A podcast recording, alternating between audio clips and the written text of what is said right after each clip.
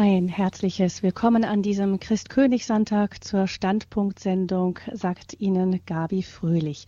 Und der Titel unserer Sendung heute ist Der Apostel der Knackis. Erinnerungen an Bruder Jan Hermanns. Das Auszug aus der Gefangenschaft, liebe Schwestern und Brüder, das betrifft nicht nur Gefangene, sondern das betrifft auch uns alle. Wir alle leben auch in Gefangenschaft. Zehn Jahre ist es dieses Jahr her, dass Bruder Jan Hermanns nach schwerer Krankheit ins himmlische Vaterhaus heimgegangen ist, zu seinem König Christus. Aber die Erinnerung an Bruder Jan bleibt lebendig bei den Hunderten von Menschen, denen er einen Ausweg aus Gewalt, aus Sucht und Verzweiflung aufgezeigt hat, aber auch bei Radio Horeb. Mir ist das besonders in meiner Gefängnisarbeit deutlich geworden. Die Gefangenen sind ein Spiegelbild von uns selber. Ihre Fesseln sind auch unsere Fesseln, nur sind ihre Fesseln offensichtlicher.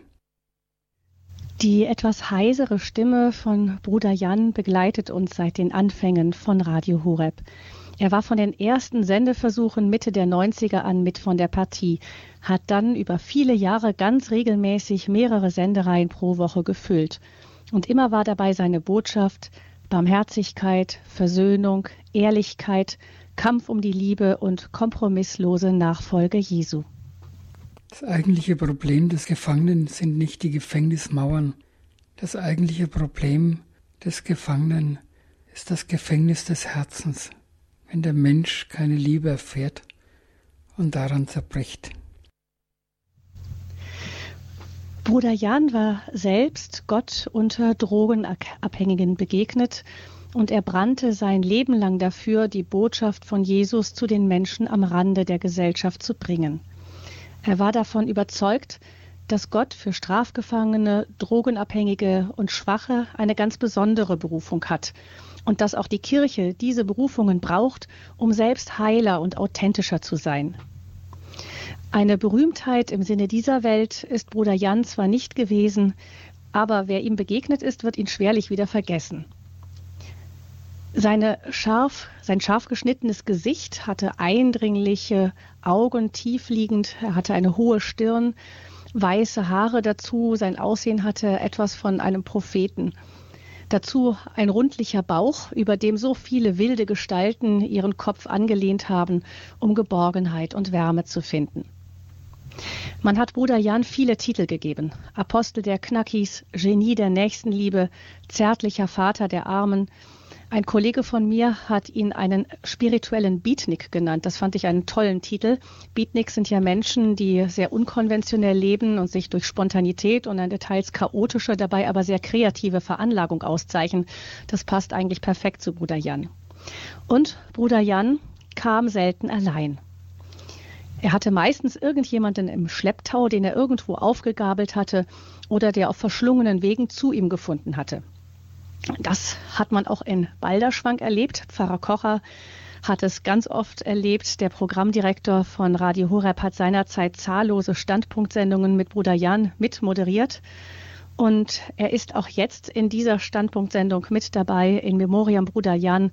Herzlich willkommen, Pfarrer Kocher. Ja, danke Gabi und herzliches Grüß Gott unseren Zuhörern. Pfarrer Kocher, wie sind Sie eigentlich damals auf Bruder Jan gekommen oder wie, ist, wie hat Bruder Jan den Weg hinter den Pass gefunden nach Balderschwank? Ich weiß nicht mehr, wer mich damals auf ihn aufmerksam gemacht hat. Auf jeden Fall bin ich zusammen mit Frau Stockinger, die äh, damals noch sehr viel in Balderschwang war, nach Forchheim gefahren, dort wo er sein Haus hatte, zu Hause war und bin ihm begegnet.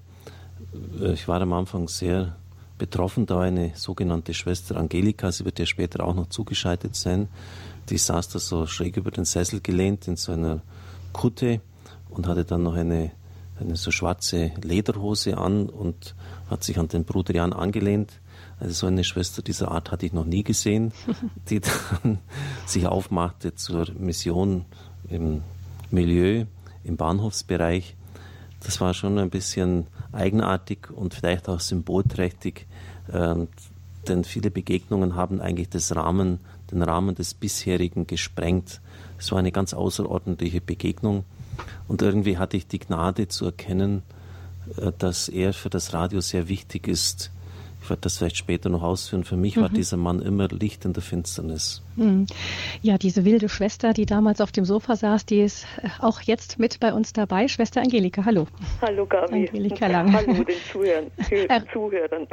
Erinnerst du dich auch noch an diese erste Begegnung? Ja, ich kann mich gut erinnern.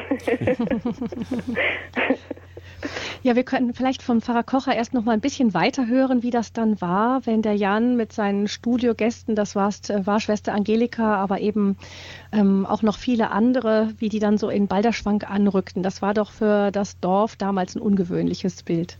Es war gewöhnungsbedürftig. Ich erinnere mich, dass Jan ähm, immer mit mehreren Leuten kam. Man wusste nie genau, wie viele das jetzt wirklich waren. Einmal waren es sieben oder acht, dann wird es zwei oder drei. Ich, ich, weiß sogar noch die Namen, Susi, Mirko und viele andere, Timotheus. Ähm, einmal haben wir zusammengezählt, wie viele Jahre die Leute im Knast saßen, die jetzt beim Abendtisch bei mir dabei waren und äh, wie viele Jahre da zusammenkamen. Das war, glaube ich, mehr als lebenslänglich.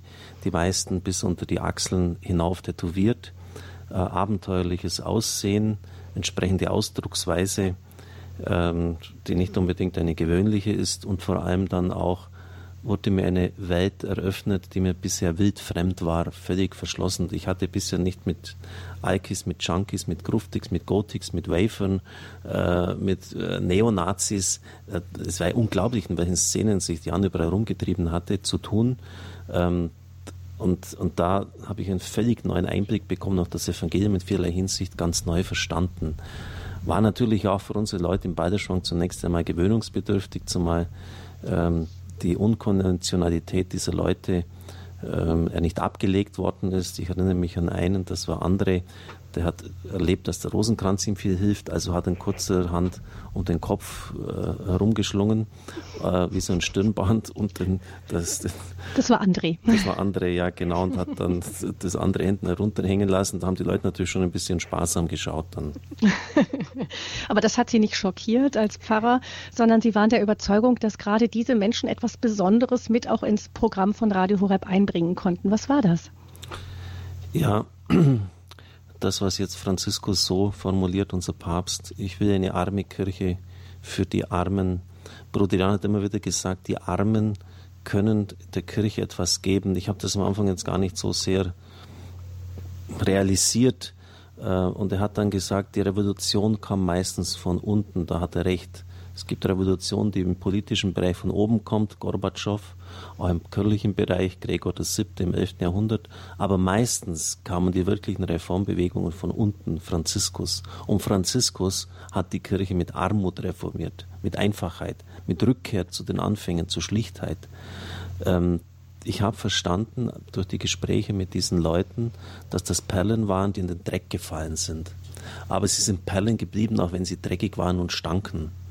Und, und das war unsere Aufgabe, diese Perlen wieder zum Leuchten zu bringen. Äh, viele von ihnen hatten ganz authentische Christuserlebnisse.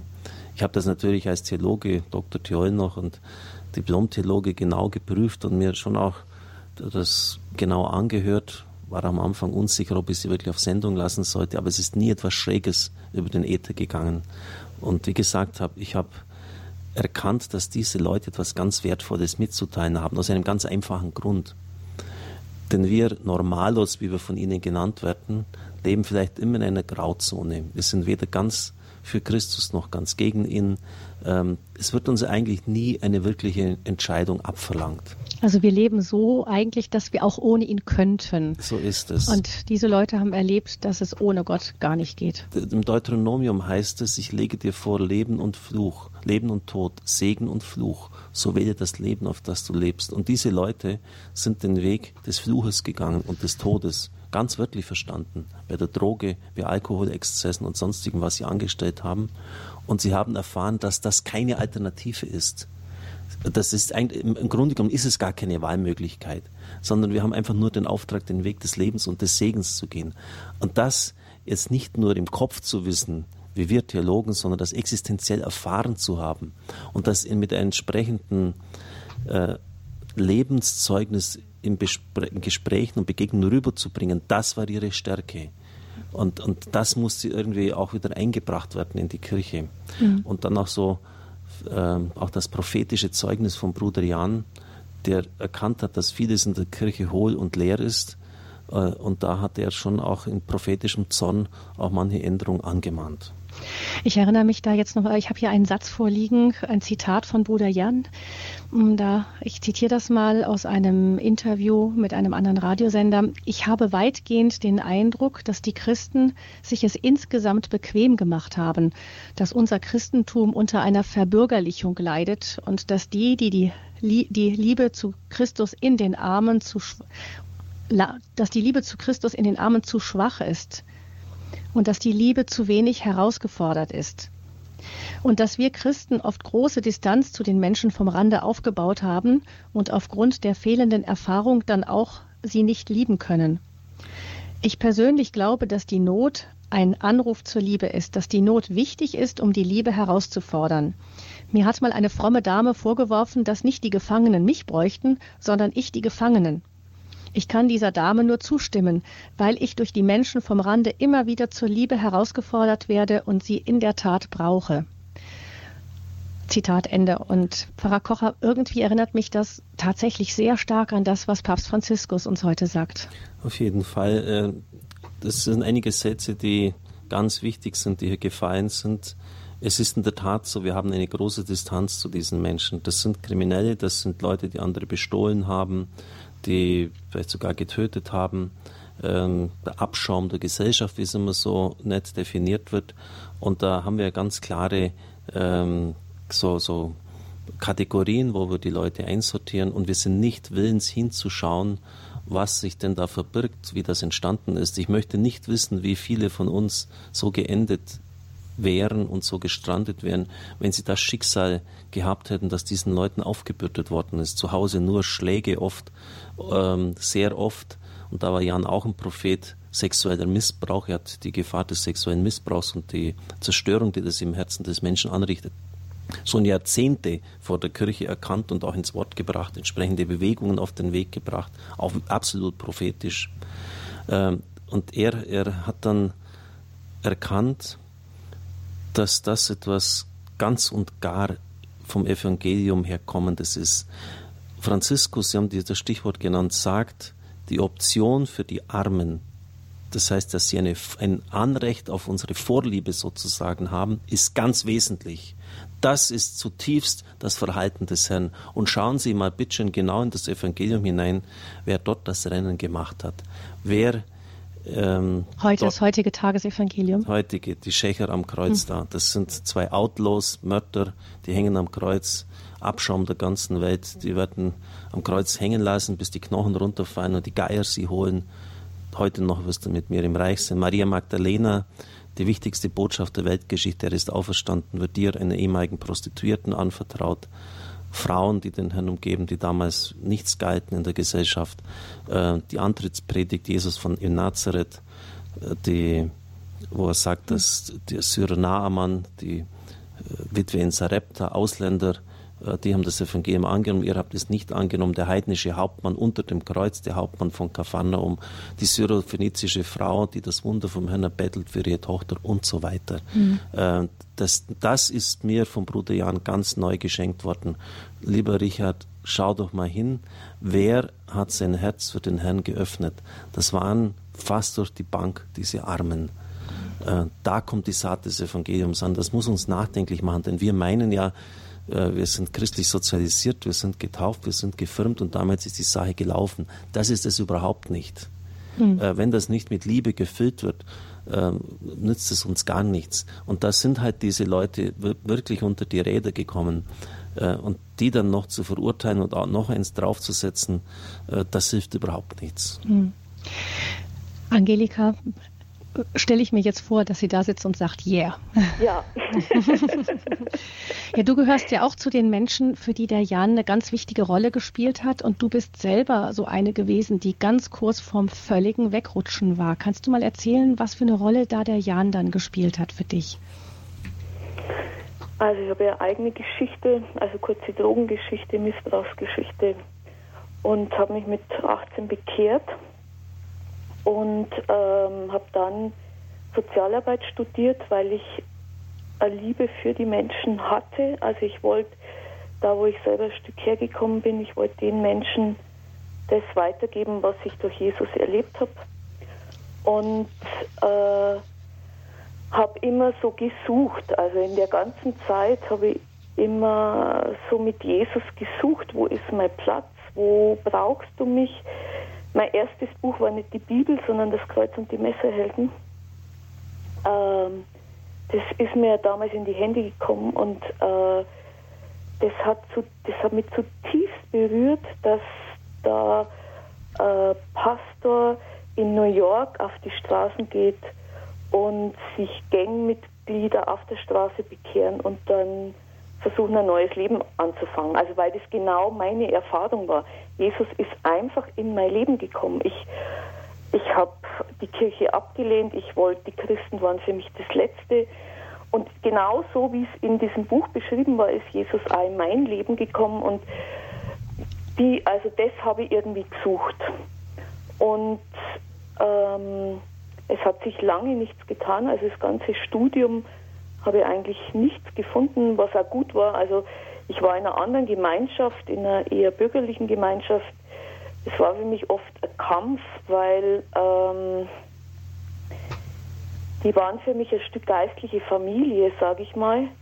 Aber ich war da nie wirklich daheim. Also das war nicht meine Sprache.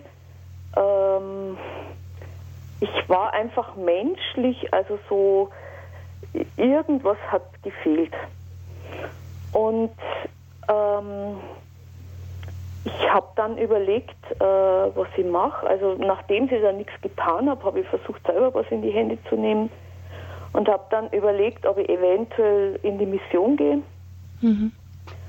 Und war dann auf einem Treffen, äh, wo es um, also um so Mission geht und habe dann gemerkt, da waren Leute aus Afrika da äh, und ich habe vorher Videos gesehen gehabt von ähm, Slums in Bogota und die haben mich total angesprochen gehabt. Deswegen bin ich auf die Idee gekommen, vielleicht in die Mission zu gehen.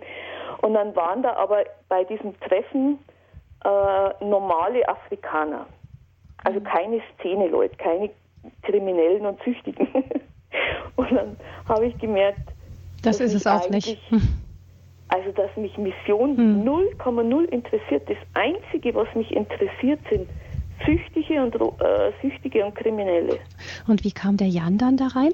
Und dann, das war dann, das war in Frankreich, dieses Treffen, dann habe ich in Frankreich die Adresse vom Bruder Jan gekriegt.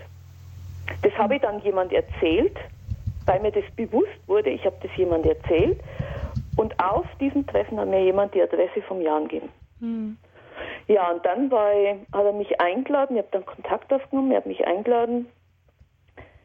Und ähm, nach zu einer Gefängnismission und ich war vorher schon mal, also ich war Praktikum mal gemacht im Gefängnis. Und ich bin da bei dieser Gefängnismission, das war in Siegburg, Jugendgefängnis, äh, und ich bin ins Gefängnis gekommen und ich bin ganz tief heimgekommen. Also ich war vorher, das war vorher auch schon, dass ich bei den Menschen daheim war. Aber der Unterschied war dann nochmal, der ist mit den Gefangenen einen Weg gegangen. Und ich habe gemerkt, da, da kommt was zusammen. Also das sind Leute aus der Szene, die einen neuen Weg gehen. Und äh, das war wie ein umfassendes Heimkommen. Das heißt, du hast beim Jan gespürt, der lebt genau das, was in dir auch ist. Genau. Und dann hat er mir erzählt, was Emmaus ist. Und ich konnte es, ich konnte es nicht fassen. Der hat, ich, das war immer in mir war nur so, das war irgendwie so gefühlsmäßig oder irgendwie Gedanken, aber ich konnte vieles gar nicht so richtig fassen, selbst auch nicht in Gedanken oder dass ich das hätte ausdrücken können. Und er hat von, von dem gesprochen, was in ihm ist, und es war, als würde er aussprechen, was in mir ist. Das war also unwahrscheinlich. Es war einfach, mhm. also ich habe sofort gemerkt, das ist mein Platz. Und das, und das Irre war, ich hatte vorher immer den Eindruck, dass es mir mit meiner Berufung so gehen wird wie mit Jesus. Ich habe, also mein Leben war damals wie eine einzige Suche.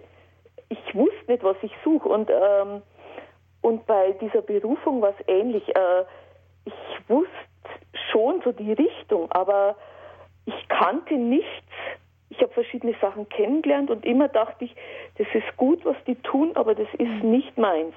Mhm. Und äh, wie ich ihn Jan kennengelernt habe, war das, das war, ich wusste sofort, das ist genau das und das ist der Platz, wo Gott mich hinstellt.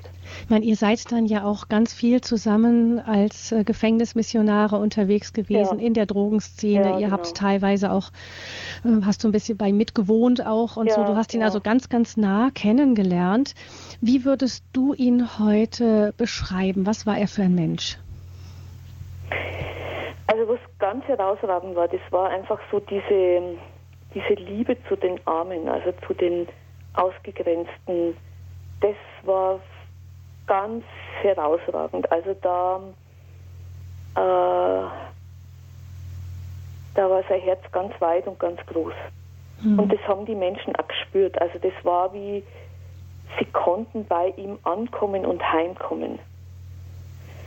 Äh, das andere war, dass, ähm, also das habe ich selber er, erlebt, dass er einfach so, er hat so das Potenzial entdeckt.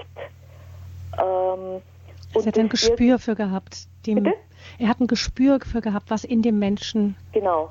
leben würde, will. Als würde er das sehen und einfach äh, frei lieben können und, äh, und den Menschen auch was zutrauen. Also das war eine zweite herausragende Gabe. Ähm, ja, dass das einfach, ich war zum Beispiel durch meine Geschichte, ich war, ich hatte kaum Selbstbewusstsein, aber ich fertig war mit meinem Studium. Im Grunde hat der Jan äh, meine Berufungswahl gesetzt. Also, dass ich, mich, dass ich mir was zugetraut habe, dass ich Seminare anfangen konnte, selber zu machen, dass ich dann die Gefängnisarbeit selber machen konnte. Das waren alles Dinge, das habe ich mir nicht zugetraut. Also da war eher ja, ein wichtiger Faktor, dass das möglich wurde. Und das war auch bei anderen. Das Schwierige an der Sache war auch, das muss ich auch dazu sagen, ähm,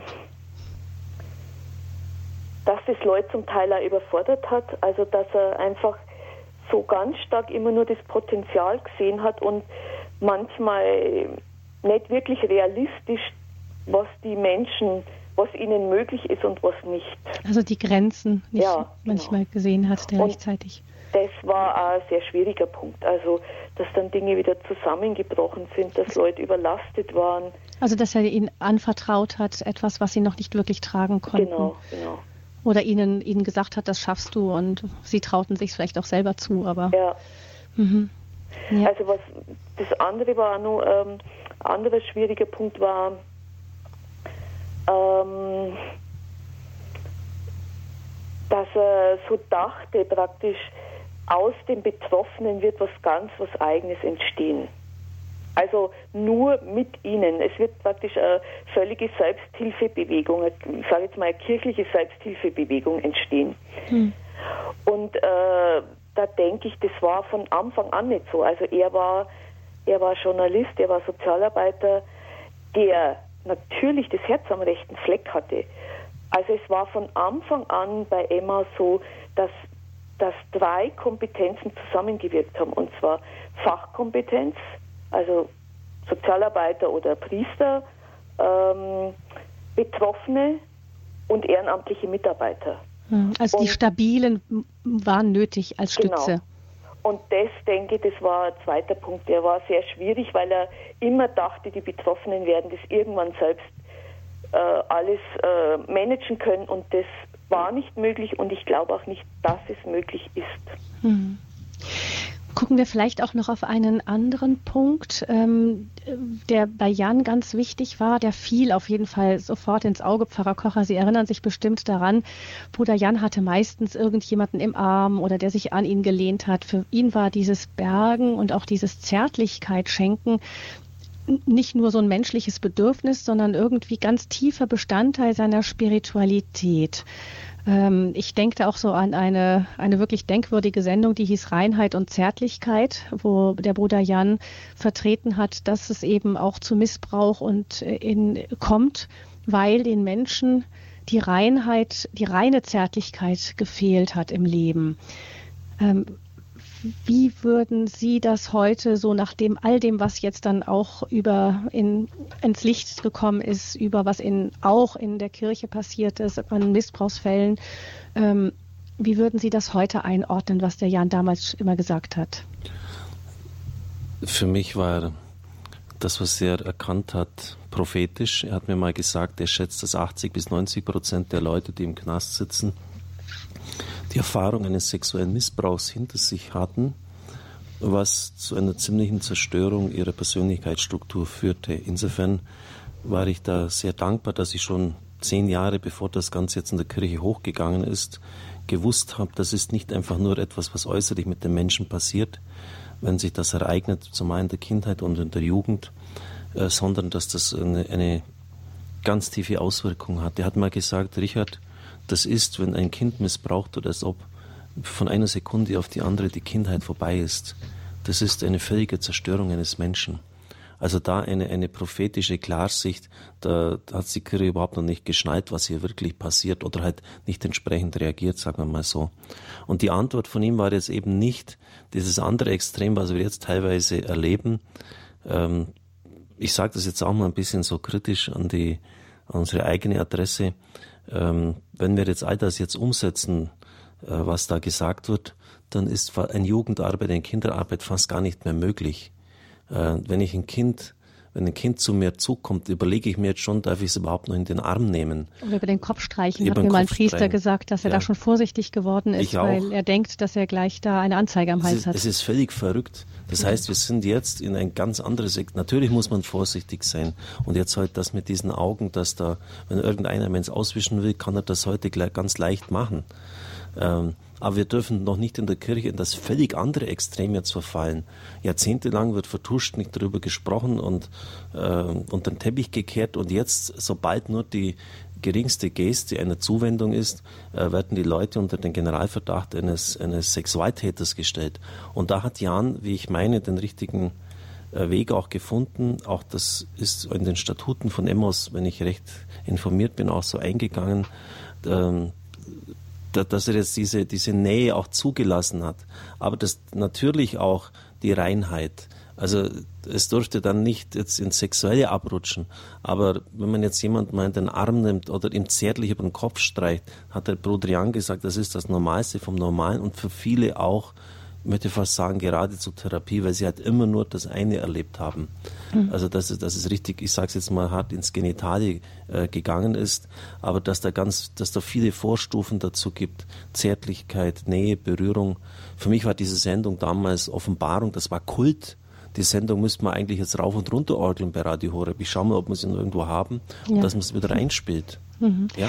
Schwester Angelika vielleicht auch. Ich meine, für die auch Pfarrgemeinden ist das manchmal auch ähm, ungewöhnlich gewesen, wenn man in die Kirche kam. Bruder Jan ging ja in die, in die Heilige Messe, wenn er konnte und brachte dann eben oft auch wilde Gestalten mit und die saßen dann in der Kirchenbank oft eng aneinander geschmiegt. Das war auch für die Pfarrgemeinden manchmal ein bisschen ungewöhnlich, aber vielleicht kannst du aus deiner Perspektive nochmal sagen, warum das so wichtig war, eben dieses auch körperliche Nähe zulassen. Also ich meine, das gibt das gibt zum Beispiel, es gibt da zwei Therapien, die, also die das machen, also äh, Zwölf-Schritte-Kliniken oder auch diese Zwölf-Schritte-Gruppen, da ist das auch üblich, dass man körperliche Nähe lebt, dass man sich in den Arm nimmt äh, und das ist einfach so, also ist manchmal wie Nachreifen, also etwas, was, was man nicht gekriegt hat, dass das einfach nachreifen darf. Äh, und zum anderen ist äh, gerade jetzt bei Leuten zum Beispiel, die sexuell missbraucht worden sind, ist es auch eine Möglichkeit, also da ist ja entweder das, zum Teil ist er aber sexualisiert, dass, dass einfach ähm, nochmal was Heiles irgendwie, dass, dass sich das zurechtrücken kann. Ähm,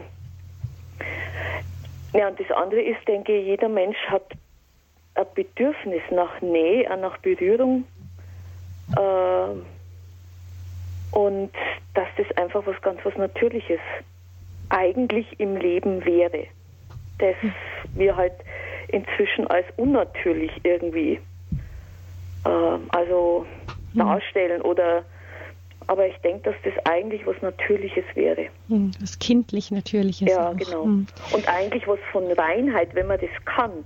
Also, äh, wenn man das ganz natürlich macht. Vielleicht darf hm. ich etwas ergänzen. Ähm, mir hat das Studium, das Freier in Rom sehr gut getan. Ähm, da habe ich erlebt, in anderen Kulturräumen geht man ganz anders damit um. Und da denkt sich kein Mensch irgendetwas, wenn man bei der Begrüßung jemand anderen in den Arm nimmt oder ihm über den Kopf streicht. Das ist vielleicht auch irgendetwas, was ähm, ja, kulturell auch bei uns bedenkt ist. In den nordischen Kulturen. Ja. ja. Mhm. Ich denke, an dieser Stelle können wir ein Lied hören. Und du, Schwester Angelika, hast eben gesagt, der Bruder Jan, der hatte die Gabe, auch in den Menschen ähm, ja die Berufung, die Begabung freizusetzen. Und er hat das auch getan bei Annette aus Freiburg, die eine große Begabung für das Lied, für die Musik hat. Und sie hat auch eigene Lieder getextet, ge gesungen, komponiert. Und wir hören jetzt ein Lied von Annette, die auch bei Emmaus mit dabei ist. Und dieses Lied ist gesungen worden auf dem Pfingsttreffen in Fulda in diesem Jahr.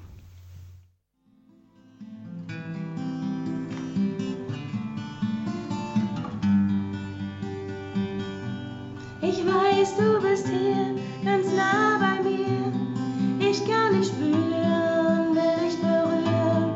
Lass mich dich sehen, ich will mit dir gehen, ganz egal wohin du gehst. Das war also in der Standpunktsendung der Apostel der Knackis, Erinnerungen an Bruder Jan Hermanns bei Radio Horeb. Annette aus Freiburg von der Emmaus-Bewegung und Annette hat dieses Lied gesungen auf dem Pfingsttreffen der Emmaus-Bewegung in Fulda in diesem Jahr. Die Emmäuse, wie man sie liebevoll nennt, treffen sich ja jedes Jahr in Fulda bei Pfarrer Abel auf dem Andreasberg und ähm, diese Genau, die Treffen gehen auch weiter, auch nach Jans Tod vor zehn Jahren. Wir haben viel gehört, wie Jan war, aber noch nichts darüber, wo er herkam. Das möchte ich jetzt noch mal ganz kurz nachreichen. Ähm, Bruder Jan wurde geboren als Rainer Hermanns 1943, also mitten im Krieg. Sein Vater war bei seiner Geburt in russischer Kriegsgefangenschaft. Ähm, Rainer Hermanns hatte eine Schwester und die Mutter war allein mit den beiden kleinen Kindern.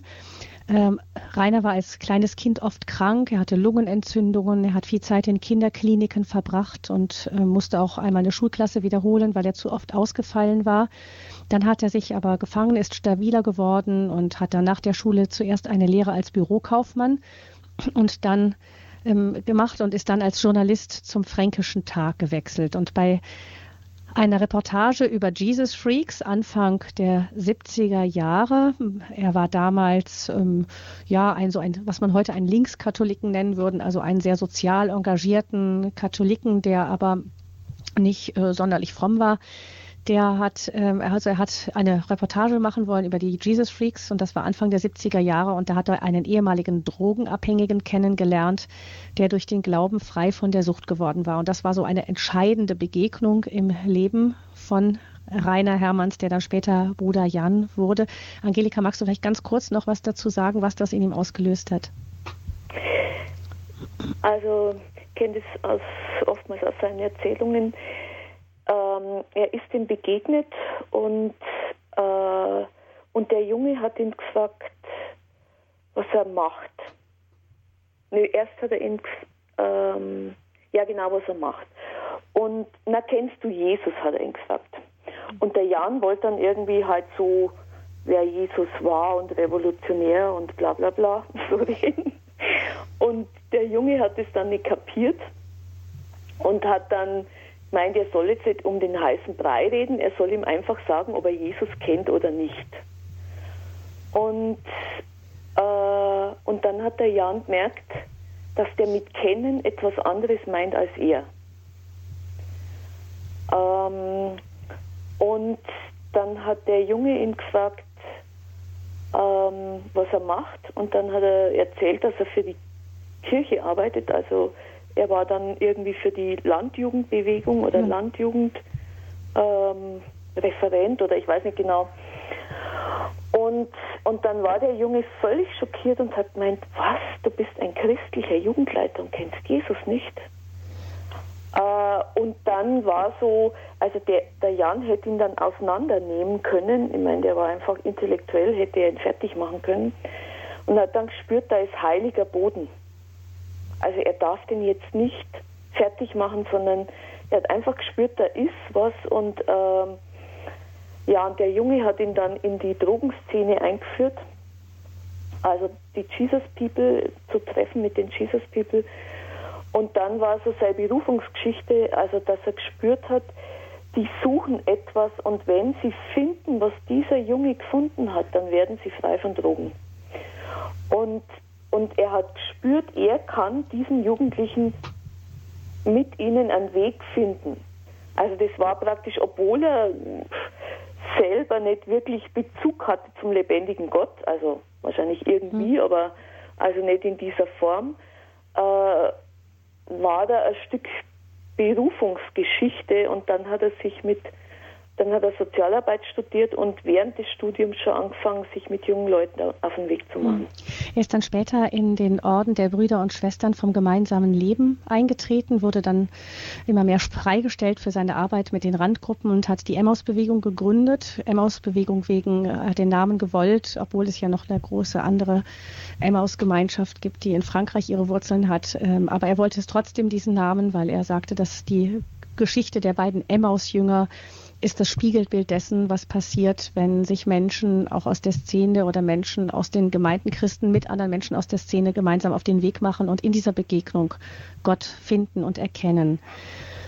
Und ähm, ja, wir hat dann einfach selber vielen, vielen Menschen geholfen, ähm, sowohl aus der Drogenszene als auch dem, aus dem Gefängnis frei zu werden, rauszukommen, neue Wege zu finden. Und einer von denjenigen, denen der Jan auch sehr geholfen hat oder für die, dem die eine Begegnung, für den die Begegnung mit dem Jan ganz wichtig war, der ist bei uns auf Sendung nicht zum ersten Mal, Pfarrer Kocher. Das war eine Sendung, die sie einst mal ganz besonders berührt hat. Das ging damals ich, ähm, um die Geschichte von Heinrich, der wegen Mordes im Gefängnis saß. Und Heinrich ist auch jetzt in dieser Sendung mit dabei. Ich grüße dich ganz herzlich, Heinrich. Ja, schön grüße ich auch und besonders auch die Angelika. Ja. Heinrich, du bist zugeschaltet aus deiner Heimat am Niederrhein. Ja. Und ähm, du bist dem Bruder Jan im Gefängnis begegnet. Unter welchen Umständen war das damals? Ja, kurz gefasst, äh, ich war schon sieben Jahre in Haft und so langsam fing ich an, sag ich mal, in der Verzweiflung zugrunde zu gehen, sei es äh, der Schuld wegen, aber auch der Unfähigkeit. Äh, also Schuld muss man dazu sagen, du hast, ähm, hast einen Polizisten getötet auf der Flucht im ja. Affekt. Das war keine ja. geplante Tat. Nein, nicht, aber auch nicht gewollt. Aber nicht gewollt, aber du saßt dennoch deswegen. Musste da lernen, damit zu leben. Und äh, das war gar nicht so einfach. Also mit der Schuld zu leben. Mhm. Ja, mit der Schuld und auch, äh, sag ich mal, die Zeit im Gefängnis. Äh, in der Regel fangen die lebenslänglichen mit sieben, acht Jahren an zu, zu verblöden und zu verzweifeln. Ich habe Leute gesehen, die 30 und 40 Jahre da waren. Und mir hatte man versprochen, nicht unter 25 Jahren. Mhm. Und äh, naja, und dann kam dann Jan. Kam eine soziale Mission im Gefängnis und da war ich Küster und habe so ein bisschen zugehört und aufgepasst. Und wie die soziale Mission zu Ende war, kam Bruder Jan zu mir und sagte, so Heinrich, mit dir wollte ich aber auch mal sprechen. Und so, kein Problem. Dann haben wir so einen Termin ausgemacht, anderen Tags hat er mich dann von der Zelle abgeholt. Und äh, ja, ein entscheidender Satz sagte Jan zu mir, Heinrich, wenn du die Liebe hast, darfst du die nicht festhalten, die musst du fließen lassen. Dann habe ich ihn angeguckt und so, ja, Jan, hier im Knast Liebe fließen lassen, unmöglich. Ich habe schon so viel Tabak und Kaffee nicht mehr wiederbekommen, den ich aus Gutheit ja, sag ich mal, verschenkt habe oder. Aber er meinte, ich soll darüber nachdenken. Und das war hängen geblieben. Ich habe dann also, ich sag mal, Monate immer wieder mal, ja, Liebe fließen lassen, Liebe. Äh, ich konnte da nichts mit anfangen. Und der Grund war, ich sah, das Gefängnis ist voller Hass, Neid, Gewalt und Niedertracht. Und äh, nur ganz wenige Beamte oder auch Mitgefangene, sag ich mal, haben noch menschliche Gefühle. Und gerade der Hass, der hat mich so beschäftigt. Und dann kam mir irgendwann der Gedanke, Mensch, es muss doch etwas dagegen geben in den Hass weil ich lebte auch im Hass, im Hass auf mich selbst, im Hass, was ich angerichtet habe, meiner Familie, anderen Familienmenschen gegenüber. Und äh, das beschäftigte mich dann so. Und dann kam der Blitzgedanke, ja, da kann ja nur die Liebe sein, die den Hass besiegt. So bekam ich dann auch im Laufe der Zeit den Gedanken mit Jesus. Ich war katholisch erzogen, sehr streng, war mir aber auch wichtig. Und Jesus sagte ja auch, äh, liebe deinen Nächsten wie dich selbst. Ja, und das war wieder so ein Punkt. Liebe ich mich überhaupt hier in dieser Welt? Und äh, das hat mich dann auch ganz besonders beschäftigt. Und irgendwann fiel bei mir dann der Groschen. Ja, ich hörte auf, im Hass zu leben. Es ist einfach. Äh, Beamt, äh, Gefangene mit äh, schlimmeren Delikten oder fiesen Delikten, sag ich mal, auf die Schnauze zu hauen oder weiß ich was unter Druck zu setzen oder, oder, oder. Weil es geht ja nun wirklich brutal zu im Gefängnis. Und äh, dann kam der nächste Schritt, hatte auch in der Untersuchungshaft eine Nacht der Nächte, wo ich statt Selbstmord äh, machte, zu beten anfing. Das war eine Nacht gewesen schon vorher, wo Das war im, ganz im Anfang, wo ich eigentlich Anfang. noch nicht verurteilt war, weil ich wollte nicht als Mörder leben wollen. Ich wollte auch nicht, äh, mhm. äh, sag ich mal, alle durchstehen. Und äh, naja, meine Mutter hatte zu mir mal gesagt, Junge, wenn im Leben man nicht mehr weiter weiß, fang an zu beten. Das war ein Schlüsselerlebnis, weil statt Selbstmord in der Nacht fing ich dann an zu beten, auch wenn nur eine Qual war. Aber ich habe die erste Nacht durchgeschlafen und konnte es nicht fassen und habe wieder geschrien, nee, ich, ich bete nicht lebenslänglich, mache ich nicht. Ich lebte nur noch von, von Zigaretten und, und naja. Hm.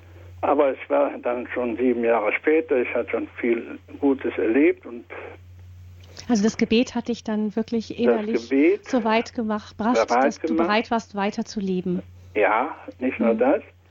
Aber du die gruppe äh, war ja entstanden, wo ich mhm. jetzt sehr gerne hinging und sehr liebe Menschen kennenlernte, die von draußen kamen, aber auch Mitgefangene, die auch äh, beten wollten. Und so habe ich dann angefangen, ja, für andere zu beten. Und das ist, heute ist mir das ganz wichtig, weil ich hier nach wie vor im Jugendgefängnis. Genau, du bist inzwischen nicht mehr im Gefängnis, du bist Nein, entlassen schon. worden, schon früher entlassen worden. Ja, also ich vorzeitig. Bin, statt der 25 Jahre war ich mit 13,5 Jahren im offenen Vollzug. Hm. Da sind so viele Wunder passiert. Ja, und, auch und heute? Schwester Angelika kennenlernte, wie ich die, die hat mich so fasziniert, da habe ich sofort gesagt, soll ich jemals wieder rauskommen, dann will ich mit euch ziehen in die Gefängnisse. Ja. Hm, und das tust du jetzt, du bist jetzt, gehst regelmäßig ins Jugendgefängnis, bist dort ja. verantwortlich für die MS-Gruppe. Ja. Hm. Und würde noch mehr machen, aber das altersbedingt und die Situation ist nicht mehr so. Hm. Aber das Wichtigste ist, ich lernte äh, für andere zu beten Mitgefangenen, aber auch für Beamte.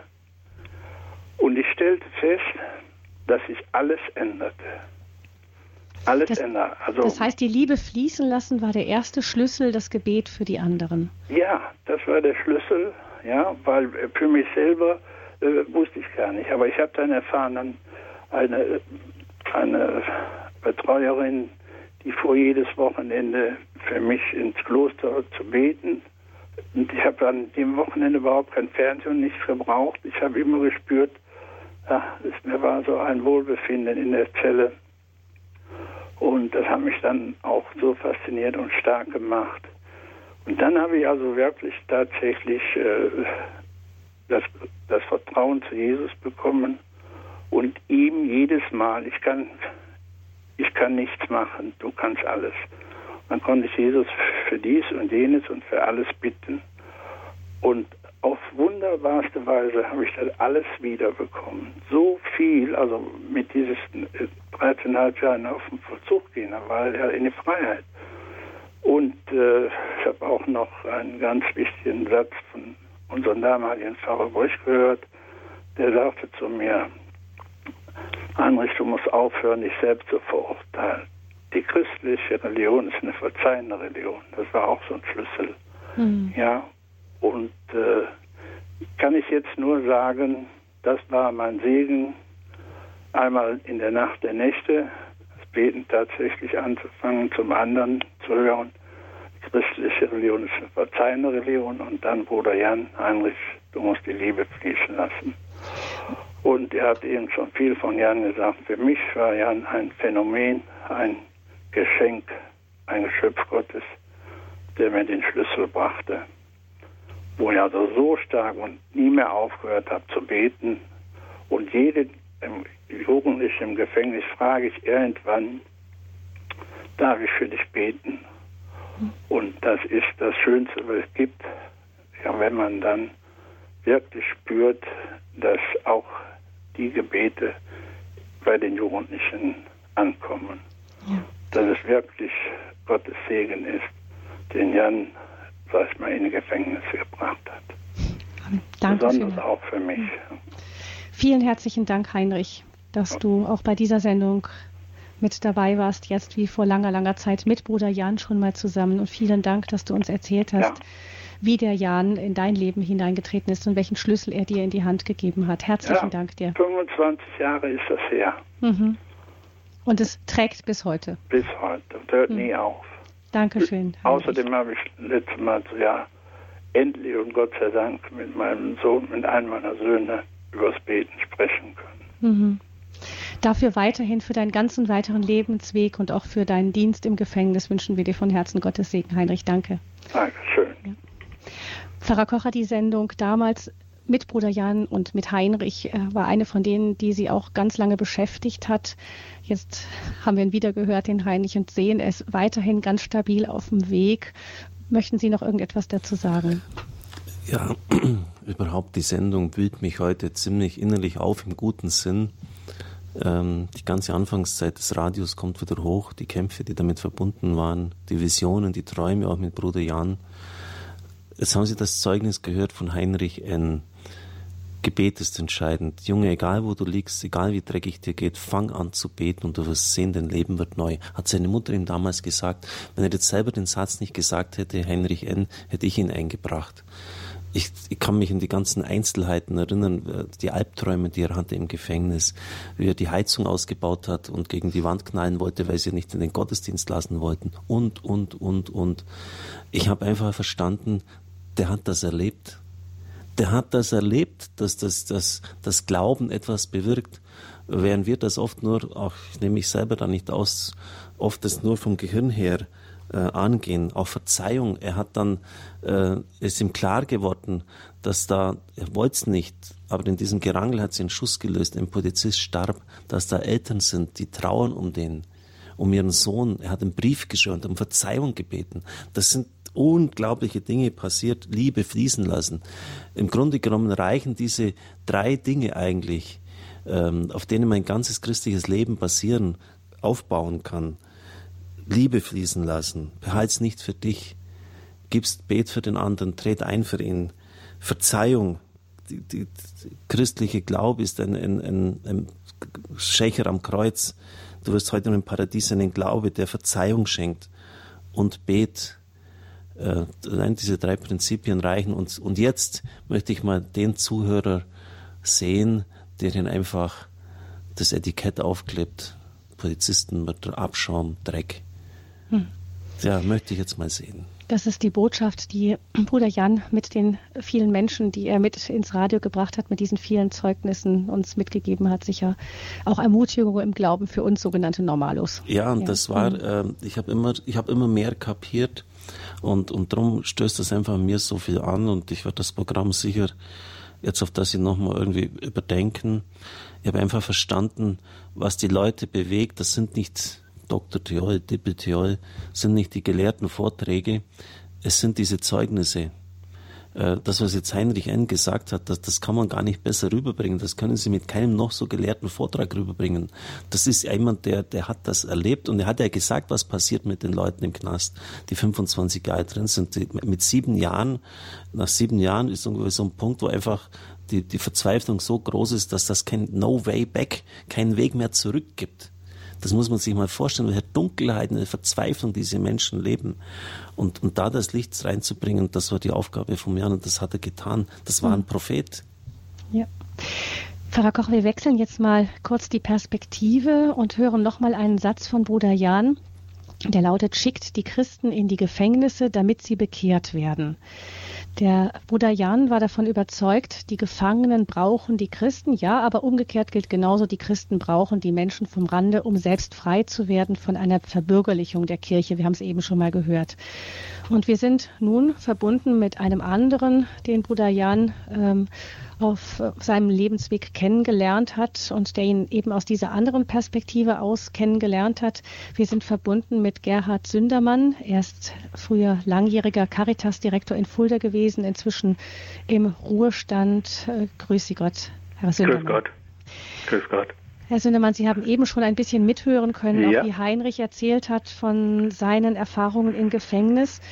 Und Sie und diese, eben diese Schlüssel, die ihm an die Hand gegeben wurden, um ein neues Leben anfangen zu können. Ja.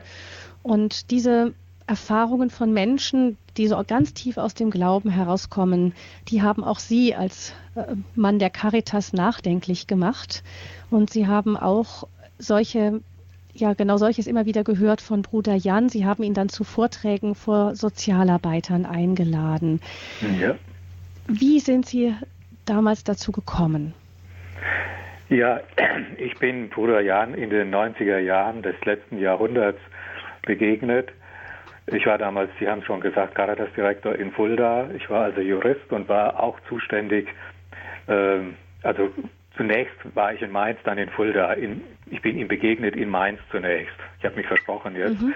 Ich war dort für die Sozialrechtsberatung zuständig, also für Menschen, die mit rechtlichen Fragen, mit sozialen Fragen zur Caritas kamen. Und das war oft der Personenkreis, der, der auch von Bruder Jan betreut wurde. Wohnungslose, Süchtige, Menschen von der Straße und Arme. Also ein ganz gemischtes Publikum, die mit, äh, mit rechtlichen Problemen kamen. Aber mir ist aus dieser Begegnung und aus den Gesprächen mit diesem, mit diesem Personenkreis, mit diesem Personenkreis, die, die sogenannte rechtliche Probleme angeblich hatten, ist mir schnell klar geworden, dass das im eigentlich oft gar keine rechtlichen Probleme waren, sondern dass die, diese Probleme sehr viel tiefer waren. Dass also letztlich eine Hilfe nur äh, aus dem Glauben möglich ist. Wir haben das dann genannt, soziale Arbeit aus dem Glauben. Äh, ich weiß nicht, wie viel Zeit ich habe. Äh, mhm. Ein, vorhin ist das Wort Schlüsselerlebnis gefallen ja. Äh, von Heinrich. Ich hatte ein Schlüsselerlebnis, das eine ganz andere Art war, das mich aber gewissermaßen direkt zu Bruder Jan dann später auch geführt hat. Zu mir kam mal in die Sozialrechtsberatung ein, ein Landwirt aus der Nähe von Mainz, der sicher ein Millionär gewesen ist und er hatte einen Strafbefehl erhalten, weil er auf dem, auf dem Acker ein paar unbedeutende äh, Kistchen gestohlen hatte. Und dann war er vom Ortspfarrer zu mir geschickt worden, weil er ja ein rechtliches Problem hatte. Er hatte einen Strafbefehl. Und mir war bei diesem Menschen sehr, sehr schnell klar, der war äh, ein ganz frommer Mensch, aber er hatte in Wahrheit ein ganz anderes Problem. Es war ein umfassendes Missbefinden dieser ganzen Person, weil er verstritten war mit der ganzen Familie, mit Erbschaftsangelegenheiten, mit, äh, mit den Kindern und Neffen und, äh, und so weiter. Also es war ein frommer, unglücklicher Mann und er verstand selber nicht seine Tat Und äh, da war natürlich die Frage, was, was tun mit ihm? Nur ihm sozial helfen oder gewissermaßen nachfragen, wo denn das eigentliche Problem ist. Und über dieses Schlüsselerlebnis bin ich immer wieder auf Menschen dann gestoßen, auch aus dem Bereich, die, äh, den äh, Purayan dann betreut hat, auf Menschen, die gewissermaßen äußere Probleme hatten, die aber eigentlich Probleme hatten, die auf existenziellem Gebiet lagen. Also nochmal ein Beispiel, ein Mann, der 60.000 D-Mark Einkommen hatte im Jahr und, und äh, unbedeutende Gegenstände im Kaufhaus stiehlt oder Student, der zur Scientology-Sekte geht oder Student mit Selbstmord oder dann eben die vielen, vielen Menschen von der Straße, Trinker, Süchtige, Süchtige und so weiter.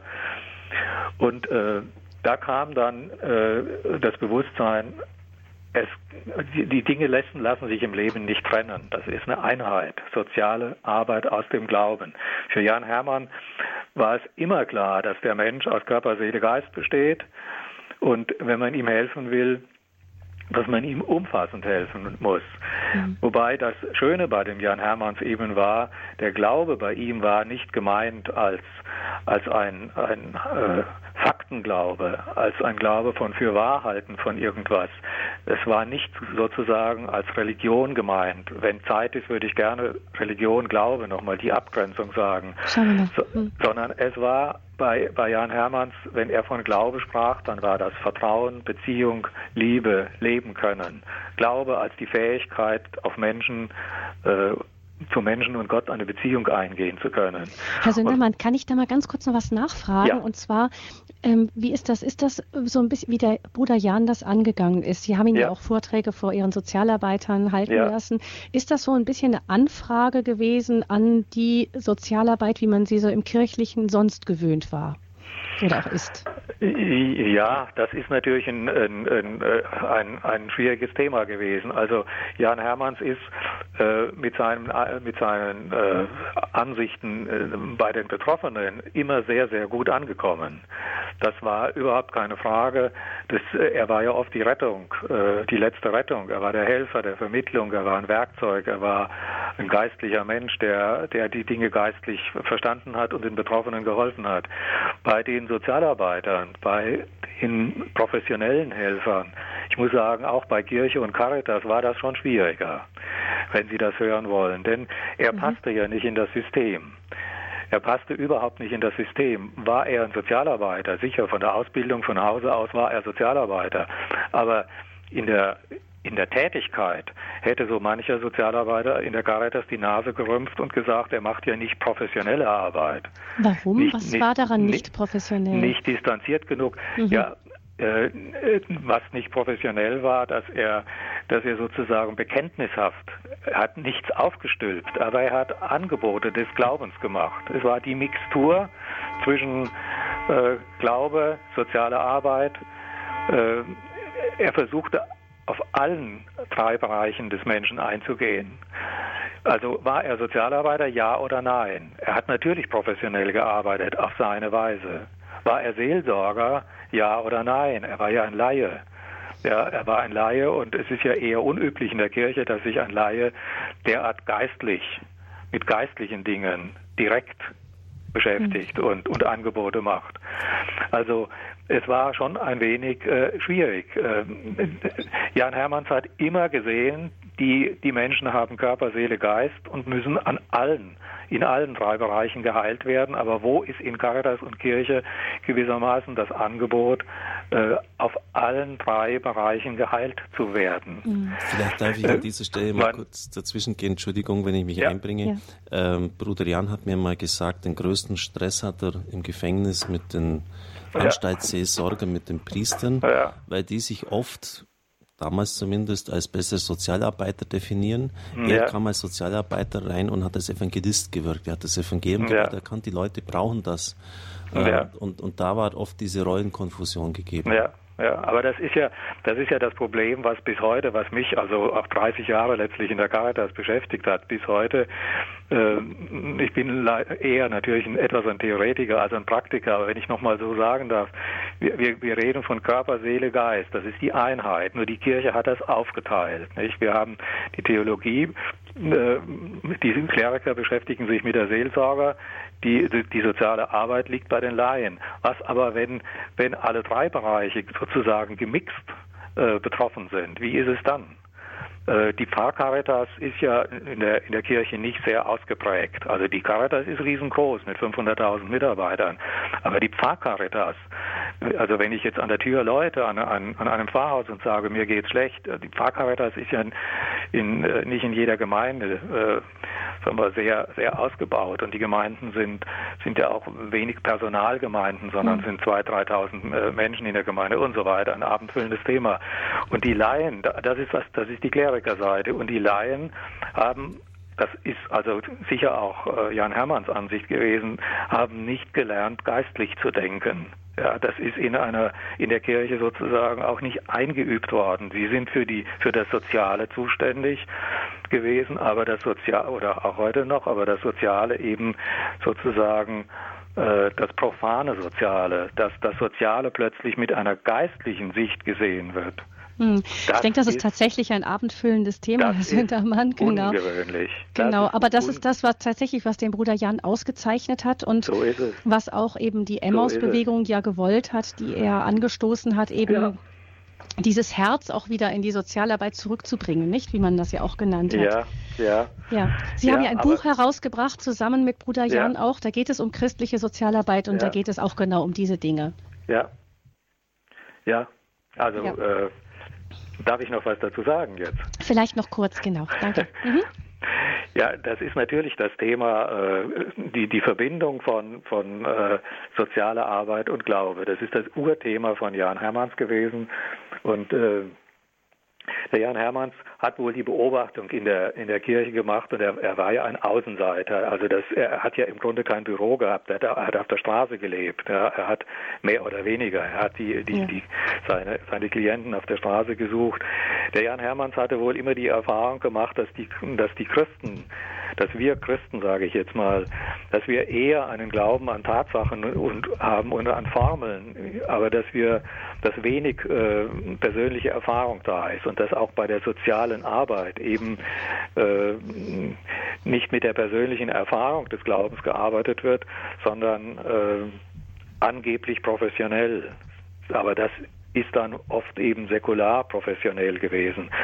Es ist ja äh, bezeichnend, dass auch, also wir haben kilometerweise Lehrbücher und, und Bücher über, über Dogmatik und über, über Kirchenrecht, aber sagen wir, theologische Therapie, das, was Jan Hermanns gemacht hat, da finden Sie kaum etwas. Mhm. Da können wir tatsächlich hoffen, dass sich das jetzt auch unter, oder können vielleicht sogar vermuten, dass sich das unter Papst Franziskus jetzt das etwas ändern wird. Er hat das ja ganz in den Vordergrund geschoben, Wunderbar. das Thema.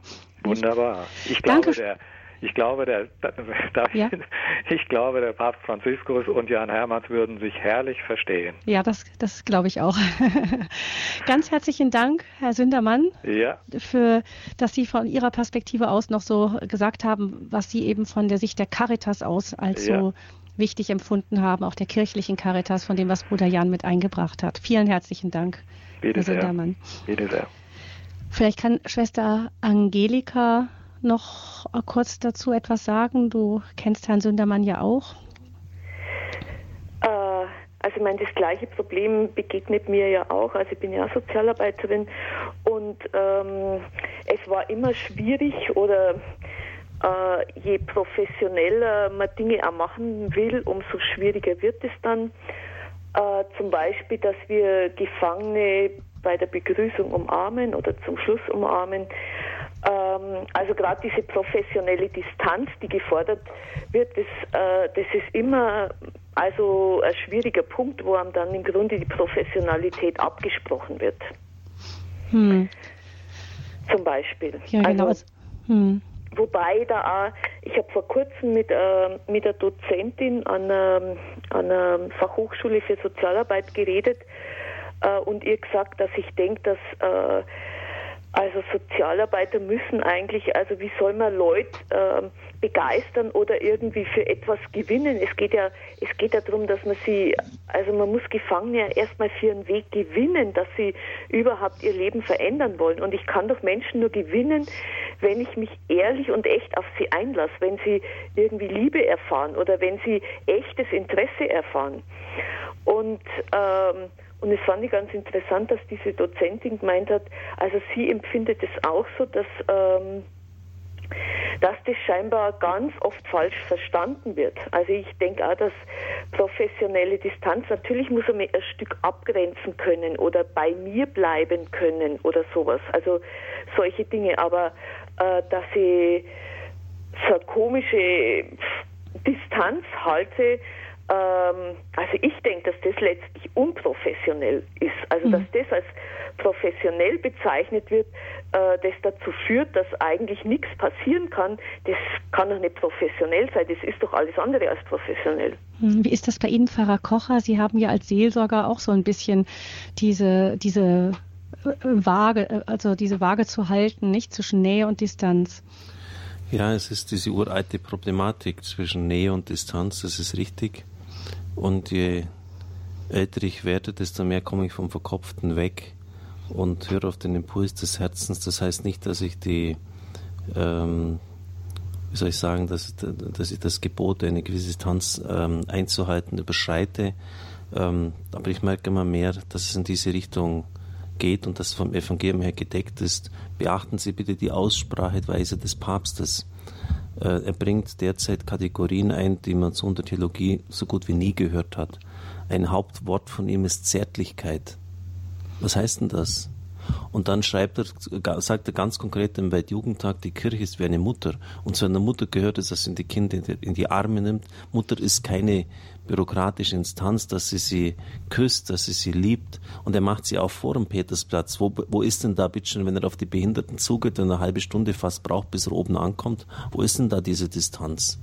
Hm. Äh, das, wir müssen da schon uns auch mal ein bisschen kritisch fragen, ob äh, nur meinen, mit dem Kopf die Leute zu erreichen. Das heißt nicht, dass ich alle, alle Barrieren fallen lasse. wir müssen auch Klug ist vielleicht sein. auch eine Typenfrage, nicht? Ich denke mal, ja. Papst Benedikt ist sicher nicht derjenige gewesen, der deswegen nicht zärtlich war, weil er vielleicht nicht diese körperliche Nähe gesucht hat, nicht? Aber weil ich da, ich denke da so ein bisschen daran, dass man das oft dann die beiden Päpste so gegeneinander ausspielt. Aber es ist sicher auch eine Typensache. Aber Papst Franziskus hat sicher gerade genau diese Punkte ähm, sich vorgenommen, die sehr den Gläubigen nochmal bewusst zu machen und sie in den Vordergrund gestellt. Auf jeden Fall. Und, und mhm. Sie haben auch recht. Auf der anderen Seite hat Franz Benedikt sich auch in einer Weise geöffnet, wie man es am Anfang auch nicht für möglich gehalten hat. Also insofern ist es sicher nicht klug, die gegeneinander auszuspielen. Jeder hat seine Stärke. Hm. Wir sind jetzt hier in der Standpunktsendung der Apostel der Knackis, Erinnerungen an Bruder Jan Hermanns bei Radio Horeb. Und ich möchte an dieser Stelle unseren Hörerinnen und Hörern die Gelegenheit geben, sich auch noch einzuschalten, vielleicht noch kurz zu erzählen, wer Jan für Sie gewesen ist, falls Sie Jan, Bruder Jan selber kennengelernt haben. Oder vielleicht gibt es auch Hörer, die die Sendungen von Bruder Jan ganz besonders berührt haben. Vielleicht kommen wir noch mal zu dem einen oder anderen Aspekt ähm, von Bruder Jan. Bruder Jan war ja, Schwester Angelika, sage ich schon richtig, doch der charismatischen Erneuerung zugeordnet. Er war irgendwo ein Charismatiker. Ich erinnere mich an ihn einen Satz, wenn Leute ihn fragten aus Berlin, wann kommst du endlich wieder mal, war seine Standardantwort, wenn der Heilige Geist es zeigt. Das macht auch etwas unberechenbar. Manchmal äh, äh, macht ihn etwas unberechenbar. Auf der anderen Seite ähm, konnte er aber auch ganz treu dabei bleiben, wie zum Beispiel bei den Sendungen von Radio Horeb, die er wirklich ganz, äh, ganz regelmäßig ähm, produziert hat. Aber Schwester Angelika, vielleicht fällt dir da auch noch etwas zu Jan ein, was er uns vielleicht auch sagen könnte. Dieses Hören auf den Heiligen Geist, auch in der Stille. Ich erinnere mich, dass Bruder Jan ja gerade auch dieses äh, Hören in der Stille immer hatte. Mhm. Also so ähm also Johannes der Evangelist war für ihn zentral, also so Schweigen war eigentlich seine Art und Weise des Betens. Also in, im Schweigen bei Gott zu sein. Und da waren so drei Aspekte wichtig. Das eine, also so gerade mit Johannes dem Evangelisten, äh, Johannes, der an der Brust Jesu liegt, also so einfach äh, so eine zärtliche Beziehung zu Jesus zu leben, äh, bei ihm zu sein, wo es keine Worte mehr braucht, sondern wo einfach das Dasein genügt. Äh, das Zweite, äh, wenn es schwer wird, einfach wie Johannes unterm Kreuz zu bleiben, also nicht wegzulaufen, sondern auszuhalten, bis das Schreckliche vorbeigeht und bis die Auferstehung kommt. Und das Dritte, ähm, so wie Johannes in, äh, also der dann die Offenbarung erhalten hat, einfach auszuhalten, bis Gott zeigt oder bis Jesus zeigt, was wichtig ist und ähm, ja, was, wo der Weg lang geht, was, wie es weitergeht. Also mhm. das waren so Aspekte, die er mit Schweigen verbunden hat. Die er, genau, wo er auch immer wieder Nahrung gefunden hat für mhm. sich, für seinen mhm. Weg. Wir haben nun einen ersten Hörer, der sich zu Wort meldet aus Hilden. Ich grüße guten Abend, Herrn Kraus. Ja, guten Abend. Also ich habe mal eine Frage und zwar ähm, wollte ich mal wissen, äh, dieser Orden, äh, von dem Sie gesprochen haben. Die Brüder also, und Schwestern vom gemeinsamen Leben. Mhm. Ja, genau, richtig. Äh, mich würde mal interessieren, was das für ein Orden ist, was das für eine Gemeinschaft ist. Sind die irgendwie klösterlich oder so? Und äh, mhm. ja, dazu mal was sagen könnten. Dankeschön. Wieder. Vielleicht ganz knapp, das ist ein ähm, das Haus, zu dem auch Bruder Jan gehörte, liegt in Maria Bronnen im Schwarzwald. Und das ist eine Gemeinschaft, die einen Priesterzweig, einen Brüderzweig, also einen Männerzweig und einen Frauenzweig hat, die aber viel auch gemeinsam unternehmen. Ich bin sicher, Herr Kraus, Sie können das auch ähm, im Internet finden, einfach mal nachschauen unter Brüder und Schwestern vom gemeinsamen Leben. Ähm, Pfarrer Kocher, möchten Sie noch mehr dazu sagen? Ja, äh, mhm. Sie sind ja auch bei uns äh, auf Sendung im Waghäusl. Genau. Äh, sind, ähm, Pater Robert. Pater mhm. Robert sind sehr segensreich ähm, für uns unterwegs. Auch Pater Hubka zum Beispiel gehört dazu. Mhm. Dann auch der, der Verantwortliche von ähm, Heroldsbach, Pater Dietrich Stockhausen. Also sind etliche ganz gute Priester bei dieser Gemeinschaft dabei und wir sind sehr dankbar für sie. Mhm. Herr Kraus, ich hoffe, Sie finden noch mehr dazu, wenn Sie einfach mal im Internet nachschauen. Ähm, wir haben nun eine weitere Hörerin, Frau Bongartz, Wilma Bongartz aus Geldern, auch eine von den Emmäusen der frühen Stunden, der ersten Stunden. Grüß Gott, Wilma. Ja, grüß Gott, Gabi. Ja, vielleicht darf ich sagen, gerade wurde gefragt nach Pater Robert, der hat mich geworben mal vor über 24 Jahren, dass ich mit ins Gefängnis ging. Und mich hat es ebenso angesprochen, auch Angelika sagte, dass die erste äh, Bekanntschaft in Gefängnissen war in Siegburg im Gefängnis.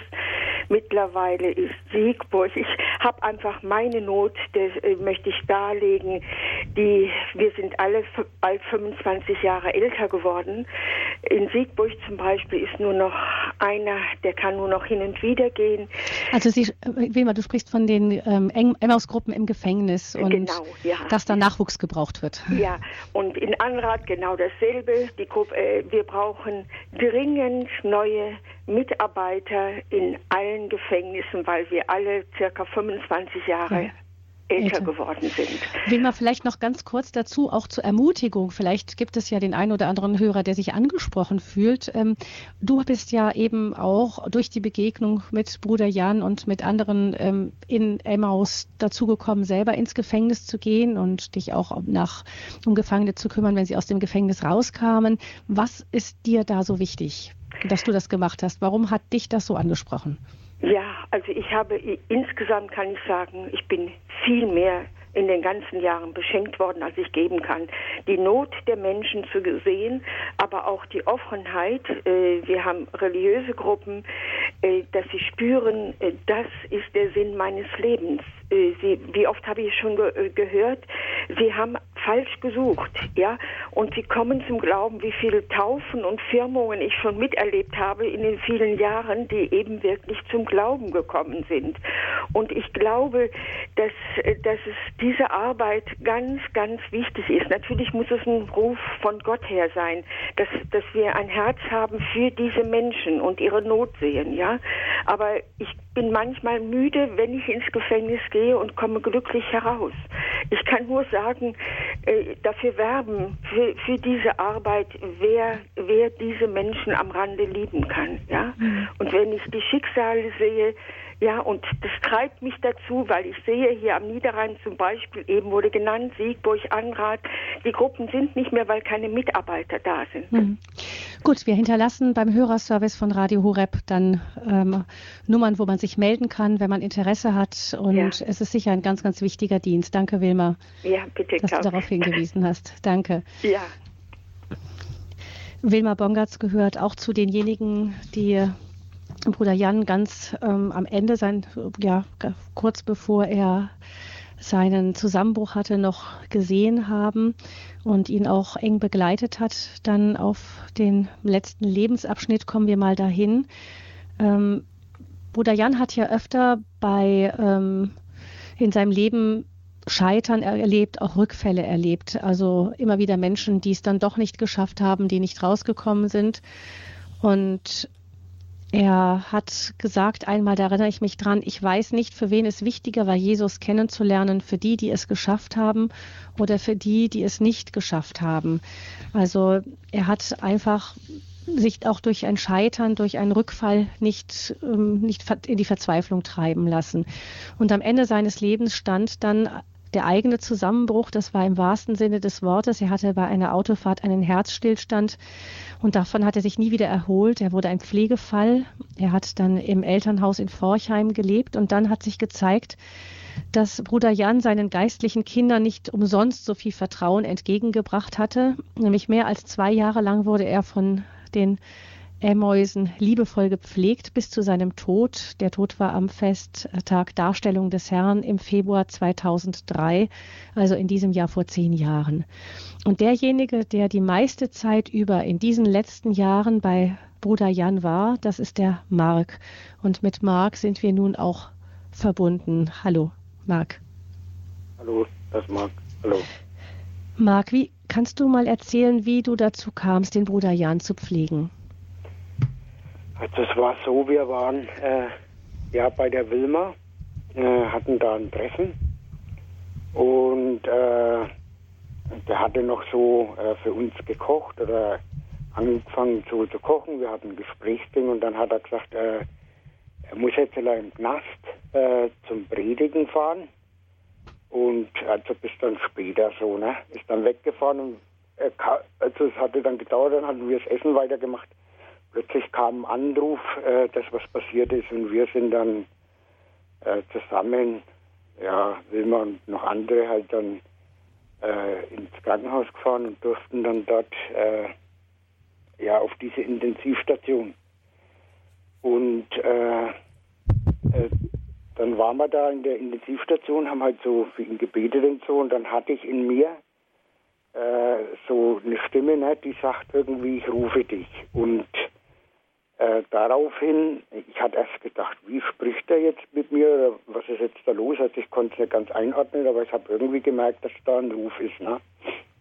Es hat dann eine ganze Zeit lang gedauert. Ich hatte dann äh, in, in Celle gewohnt und äh, ja, da wollte man eigentlich eine ordensähnliche Gemeinschaft gründen oder so. Und äh, ja, hatte dann so am Rande, also ich hatte ihn dann in, Neustadt besucht, das ist so ziemlich in der Nähe, wo wir jetzt wohnen. Und äh, ja, und da fing es halt an, äh, dass er da auf Reha war und so und musste auf Toiletten und so. Und dann fing halt an, so ein Stück einfach, äh, ja, dass ich halt die Windel wegmachen musste und so, weil er das angehabt hat. Und ja, äh, bin halt einfach dann in Berührung mit Pflege zu kommen. Also, und dann später waren halt andere noch dort, also unter anderem Maria und Peter, aber da waren noch andere dort.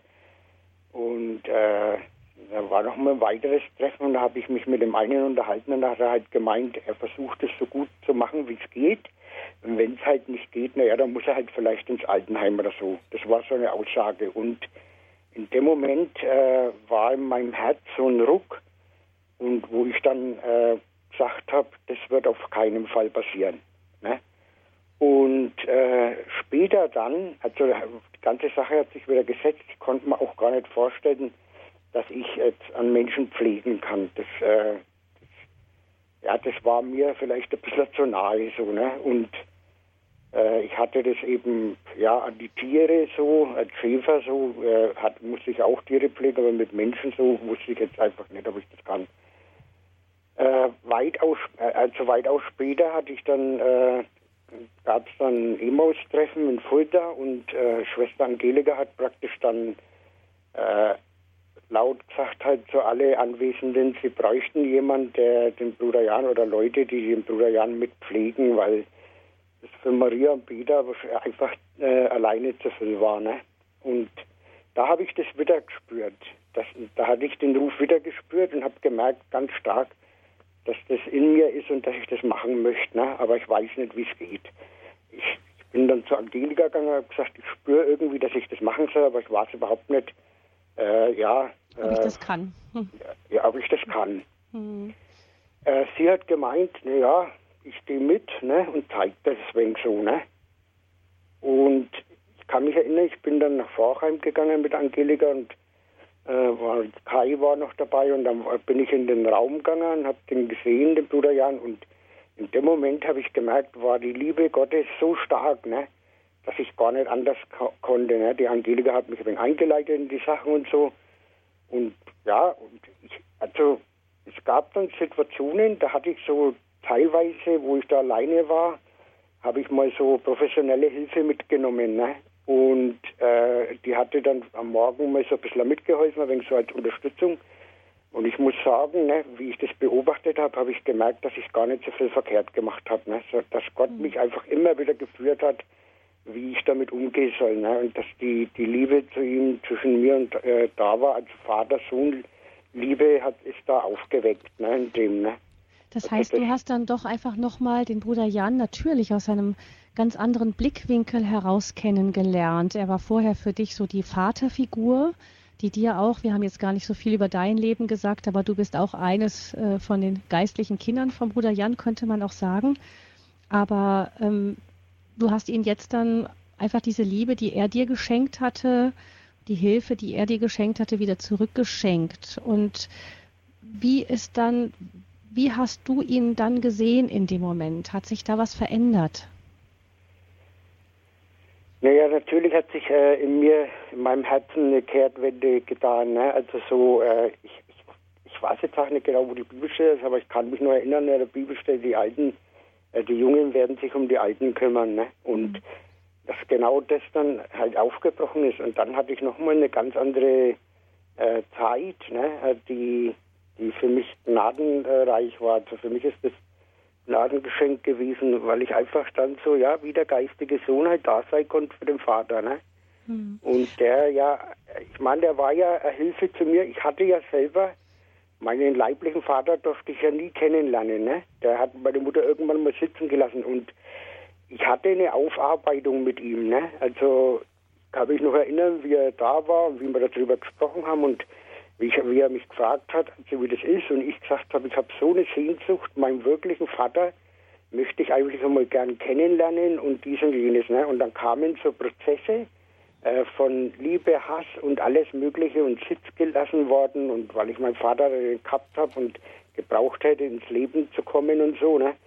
Äh, und das hat er irgendwie aufgefangen. Ne? Und das hat, er hat mich auch auf Vater Gott verwiesen. Ne? Das, und äh, auch Dinge dazu gesagt, ne?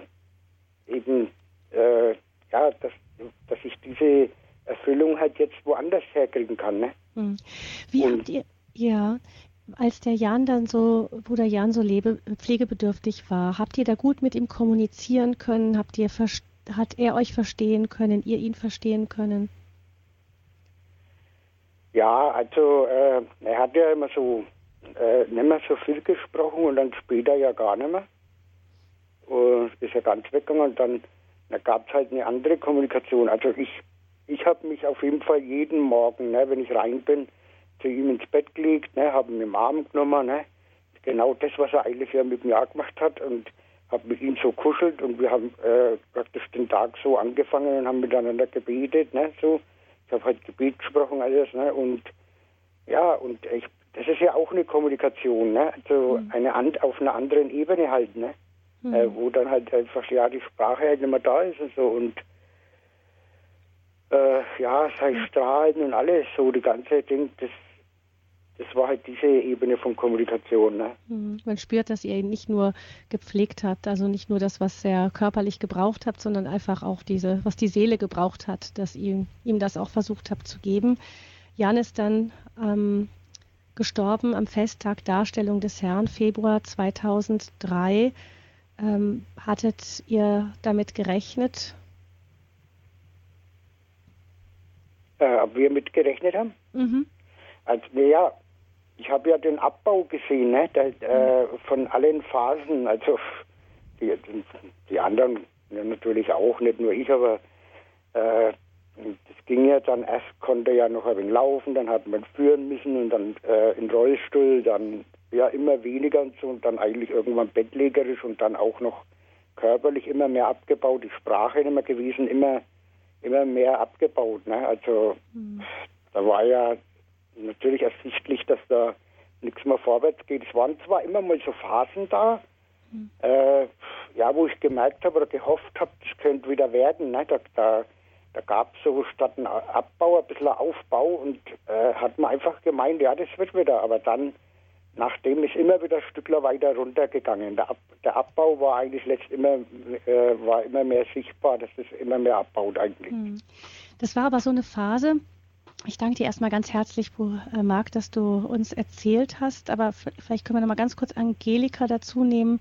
Nämlich, Angelika, du hast mir mal gesagt, dass ähm, diese Zeit, wo der Bruder Jan so krank war, irgendwo doch ganz wichtig war, weil er nochmal die Emmäuse so um sich gesammelt hat, nochmal in einer ganz anderen Weise. Kannst du das, würdest du das heute auch noch so sagen?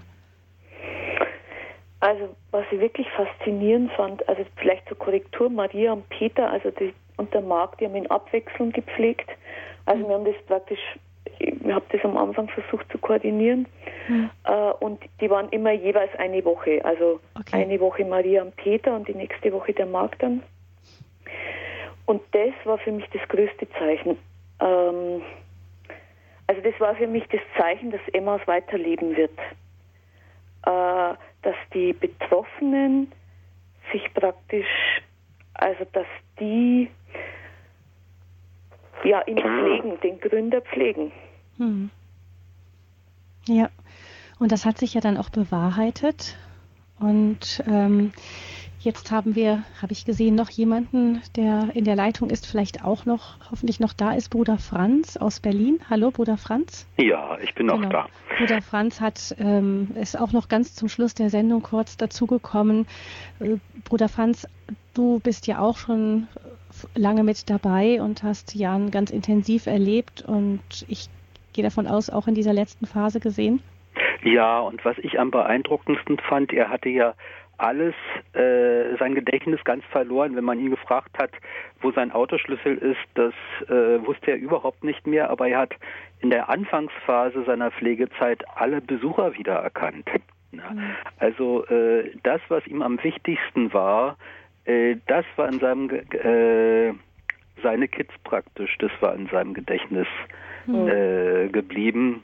Und äh, er war dann doch eben sehr abgemagert, weil äh, die äh, Gehirnfunktionen waren schon so außer Betrieb, also so gemindert, mhm.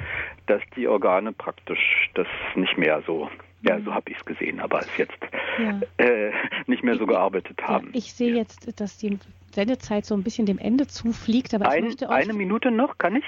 Mir ja, ging es um den einen Herrn dort, der, äh, der nach dem Kloster Maria Bronn gefragt hat. Vielleicht meinte er auch unsere, unsere jetzige Gemeinschaft, wo es auch noch ein paar Brüder und Schwestern gibt. Genau, es stimmt. So es gibt von Emmaus auch noch Brüder und Schwestern, die ein ehelos Leben der ehelosen Liebe leben. Da gehörst genau. du zu.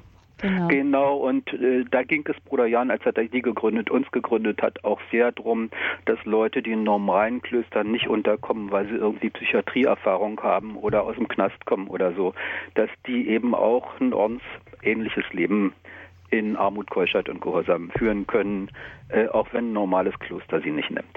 Das mhm. wollte ich noch dazu sagen. Gut, Bruder Franz, wir geben auch beim Hörerservice auch deine Nummer an, falls jemand danach fragen möchte. Ja, Gut. vielleicht könnt ihr aber alle drei, nun habe ich euch beisammen, Angelika, Bruder Franz und Marc, noch sagen kurz, wer Jan heute für euch ist. Habt ihr noch weiterhin himmlisch Kontakt zu ihm? vielleicht fängt äh, der Franz an, der gerade dran ist. Mhm. Ja, also äh, ich mache ja nach wie vor die, habe ja hier ein Riesenarchiv von den Sendungen vom Bruder Jan, wo auch öfter Leute, Hörer anrufen von äh, Radio Horeb, um eine, äh, eine Kopie zu wollen. Und dadurch bin ich durch diese Sendungen ja auch äh, sehr verbunden. Und, äh, äh, und für mich ist er, ja, äh, der Papa irgendwie, äh, der geistliche Papa von unserer Bewegung, von unserer Gemeinschaft. Mhm. Und äh, ja, ich weiß jetzt nicht, wie es so weiter. Ja. Mhm. Danke, Bruder Franz. Alles Gute nach Berlin. Und Danke. Marc? Ja, also, er ist, der ist weiterhin in meinem Herzen so. Und ich denke, äh, sowas kann er nicht einfach ausstreichen und vergessen. Und äh, schließe mich halt dem an, ist natürlich der geistiger Vater von der Emmaus-Bewegung. Hm. Und für dich auch ein Stück weit geistlicher Vater geworden. Hm. Ja. Ganz persönlich, der du ohne Vater aufgewachsen bist. Danke, Marc, für das, was du uns heute erzählt hast. Alles Gute und Gottes Segen dir für deinen weiteren Weg. Dankeschön. Danke.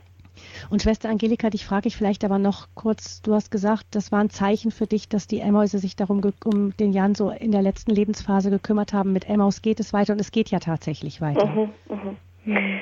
Also Emmaus ist jetzt ja ganz an die charismatische Erneuerung, also da eingebunden.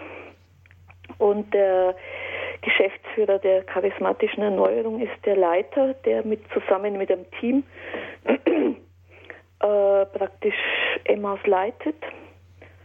Und ja, und da denke ich, also durch diese Einbindung stabilisiert sich was. Mhm. Und äh, also wird einfach, wird das Ganze irgendwie weitergehen. Mhm. Mhm. Und für dich persönlich, ähm, Schwester Angelika, du bist ja jetzt sehr stark aktiv. Du hast mitbegründet Set Free, ein Netzwerk äh, für christliche Gefängnisarbeit. Das ist auch so indirekt dann aus dem Dunstkreis von Emmaus erwachsen durch dich. Ähm, wie würdest du sehen, was könnte Jans Erbe für dich und für uns sein? Also was für mich ganz wichtig ist, ist, ähm, er hat mir bestimmte Dinge, also er, er hat erstmal meine Berufung freigesetzt. Das wäre so nicht möglich gewesen, denke ich. Äh, und das andere ist, er hat bestimmte Dinge, also zum Beispiel genau diese professionelle Distanz. Also äh, ich bin ja Sozialarbeiterin und ich denke, ich bewege mich gerade in eine Richtung, wo das Ganze ja wieder professioneller wird. Aber das ist ein ganz, ganz wichtiger Punkt. Also wenn das, das mir irgendwie wie ins Herz gebrannt ist, wenn es nicht möglich ist, diese Wege zu gehen, also wenn ich dann die Leute nicht mehr umarmen darf, wenn ich dann nicht mehr äh, einfach ihnen von Herz zu Herz nah sein darf, dann äh, weil das ist, das ist das Eigentliche, was Menschen berührt. Und natürlich braucht es hier und da auch nochmal was anderes. Es braucht Menschen, die Dinge koordinieren. Ähm, das sind meistens Professionelle. Es braucht da mhm. Finanzen, dass Professionelle angestellt werden. So, das ist alles äh, äußerer Rahmen, von dem ich heute denke, dass das alles notwendig ist. Aber das Herz, das Herz ist diese Begegnung von Mensch und Mensch und das Herz ist Menschen zu lieben und äh, echte Beziehung mit ihnen einzugehen. Mhm. Und das Herz ist, dass, äh, dass er Beziehung zu Gott anfangen kann. Mhm. Und das, also das will ich nicht verlieren und wenn, wenn es bedeuten würde, dass ich mich entscheiden muss, dann entscheide ich mich für das. Und das Zweite ist, das werde ich auch von allen Professionellen, also selbst wenn wir Leute anstellen, äh, das werde ich von allen Professionellen fordern, dass sie genau das leben, weil das das Herz ist. Mhm. Und das hat, das ist wie in mein Inneres gebrannt äh, und das ist mir wichtig und das nehme ich mit. Mhm. Und das hat der Bruder Jan Hermanns in seinem Leben gelebt und uns allen mitgegeben. Ja. Ganz herzlichen Dank, Angelika Lang auch dir alles, alles Gute, Gottes weiter Segen für den weiteren Lebensweg auch mhm. und für den Weg von Set Free. Alle Pläne, die ihr habt, Gottes Segen. Danke, Angelika. Ja. Ja, zum Abschluss noch äh, Pfarrer Kocher. Wir haben von Ihnen jetzt länger nichts gehört. Da waren die Emmäuse ganz im Vordergrund, die geistlichen Kinder von Bruder Jan über den diese Sendung ging, den Apostel der Knackiges Erinnerungen an Bruder Jan Hermers, diese Standpunktsendung bei Radio Horeb. Vielleicht möchten Sie zum Abschluss noch sagen, Pfarrer Kocher, was für Sie so das ist, was Sie, was Jan Ihnen mitgegeben hat und was in Ihnen wach geworden ist. Bruder Jan, das war die erste Begegnung mit ihm, war Licht in der Finsternis. Für unzählige Menschen in einer unglaublichen Finsternis Licht. Und das habe ich verstanden. Die Vision, die er hatte, werden wir auch mit Radio Horeb wesentlich befördern können, umsetzen können und durch DAB Plus kann dann in Zukunft das Radio leicht auch in Gefängnissen gehört werden und wir werden uns sehr gut überlegen müssen, ich an erster Stelle als Programmdirektor, wie wir das umsetzen. In Italien gibt es eigene Sendungen für Inhaftierte und das war für mich ein eigenes Berufungserlebnis 95. Also für eine Sendung in Italien 300 Briefe kam einer schöner wie der andere. Wir werden das in Zukunft angehen. Das werde ich mir ganz fest nach dieser Sendung ins Stammbuch schreiben. Die Sendezeit ist fast vorbei, aber ich mhm. möchte noch einen Satz, den ich in Rick Joyner, der letzte Aufbruch, gelesen habe, ähm, auf Jan ummünzen. Es geht um den Angelo beim Original. Würde mein Volk die Menschen so sehen, wie ich sie sehe, spricht Christus, dann wären Jan und andere erkannt worden. Man hätte ihnen die bedeutendsten Kanzeln gegeben und mein Volk wäre von den Enden der Erde gekommen, um zu ihren Füßen zu sitzen und es wäre gewesen, als ob sie zu meinen Füßen gesessen hätten. Er würde euch gelehrt haben zu lieben und die Gaben einzusetzen, die ich euch gegeben habe, und ihr hättet in euren Gemeinden viel mehr Frucht bringen können. Es segne und behüte sie der allmächtige und gütige Gott, der Vater, der Sohn und der Heilige Geist. Amen. Und ein herzliches Dank Ihnen, Pfarrer Kocher. Es geht nun gleich weiter mit der Komplett, dem Abendgebet der Kirche. Ihnen allen Gottes Segen für diesen weiteren Abend wünscht Ihnen auch Ihre Gabi Fröhlich.